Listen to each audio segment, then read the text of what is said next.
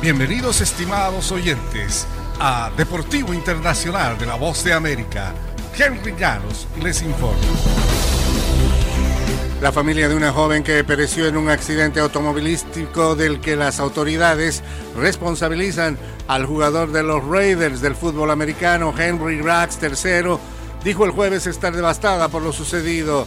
Rax conducía a 251 kilómetros por hora en un nivel de alcohol en la sangre dos veces mayor al límite permitido en el estado de Nevada.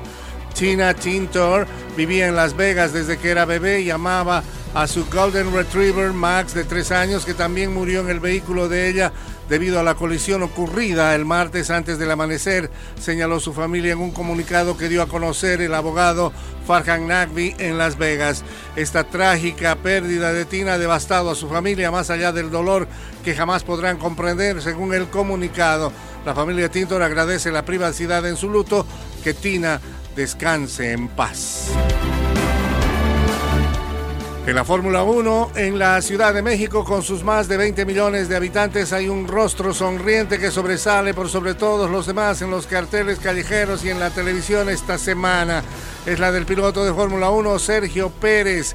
El astro del automovilismo está de vuelta, esta vez con una buena posibilidad de ganar el Gran Premio de México en su casa, mientras su compañero de Red Bull, Max Verstappen, y Lewis Hamilton con Mercedes se disputan el campeonato.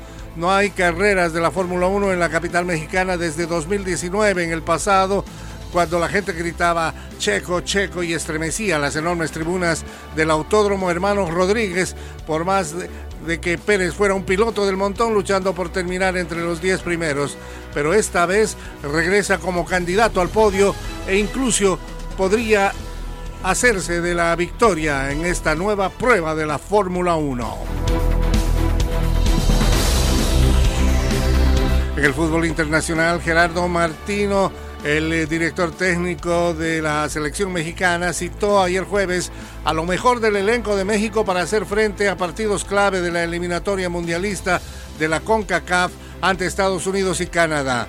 El entrenador argentino y los jugadores mexicanos buscan saldar cuentas pendientes con los estadounidenses que los han vencido en los últimos dos enfrentamientos, la final de la Liga de Naciones y la final en la Copa de Oro. En estos encuentros México no pudo contar con su delantero Raúl Jiménez del Wolverhampton de Inglaterra, quien se recuperaba de una fractura en el cráneo.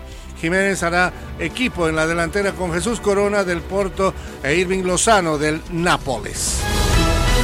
Y hasta aquí Deportivo Internacional, una producción de La Voz de América.